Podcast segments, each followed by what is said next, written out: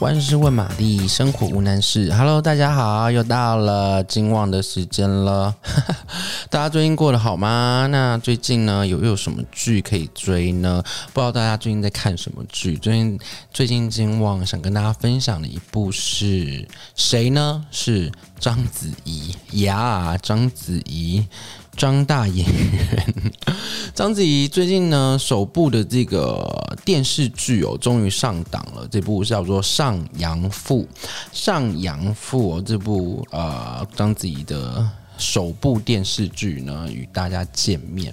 那这部电视剧呢，特别的地方有哪边呢？其实它就是改编小说，因为你也大家都知道，就是那种改编小说啊的这种剧呢，最不会失败了。因为这个人物啊，整个架构啊，整个这个形象，它差差不多都在这个小说里面已经形塑好了。那改编成戏剧的时候呢，它就是按着这个张力去走。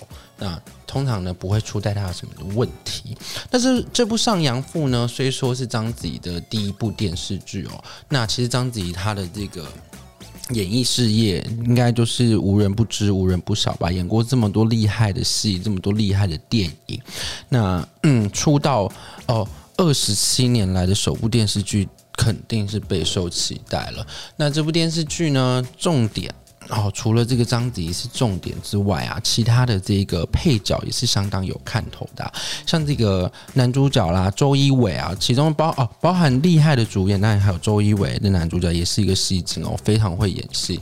那还有台湾的话，像是杨佑宁也有加入这个演出。那这个上阳赋呢，主要在说什么样的故事呢？其实他就是在说这个女主角。就是由章子怡呃饰演的这位王轩哈，王轩哦，这个字很看起来很难念诶，叫王轩。然后呢，他小名叫做阿武嘛。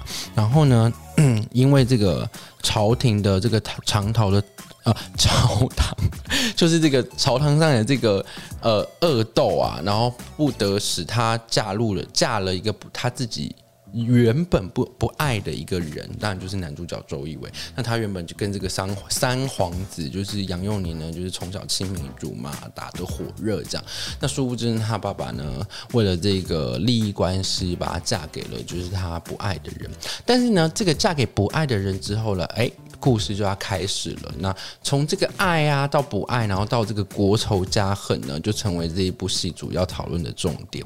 那这部戏呢，除了这样子的故事以外，其实呢，在视觉上呢，也是做的，我个人觉得是做的非常的有意思啦。就是呢，它就是嗯，在这个色系啊，不管啊，近期的录哦古装陆剧，差不多都会有这样的一个共同点。他们越做越精致，越越做越越有禅意，而不是在于那个画面的铺张华丽。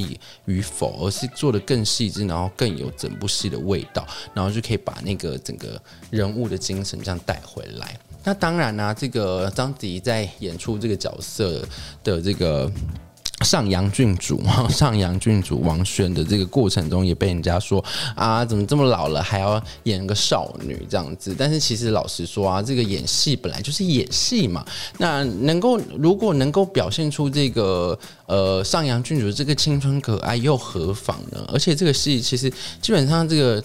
这个这个戏也不是就是演那一段时期，然后就是会慢慢的成长，就好像是周迅之前演那个他演的一部，那个大家都是那个 他他他演不，他不是也是之前也被人家诟病，就说嗯很老，然后还演这个少女。那其实女明星当然谁不会老呢？只是说如果能够用演技，然后把这个。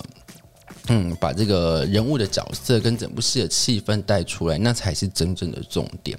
那上阳赋呢？现在呢，在哪里播出呢？现在其实，在台湾的那个 GTV 的戏剧台的那个 YouTube 上就可以看到免费的，是不是很厉害？哦，对，最近这个串流平台或者说这个影音平台，或是这个数呃线上数位平台这个发展的状况呢，很多戏呢。尽管不是要你付费加入会员，它甚至可以让你看免费。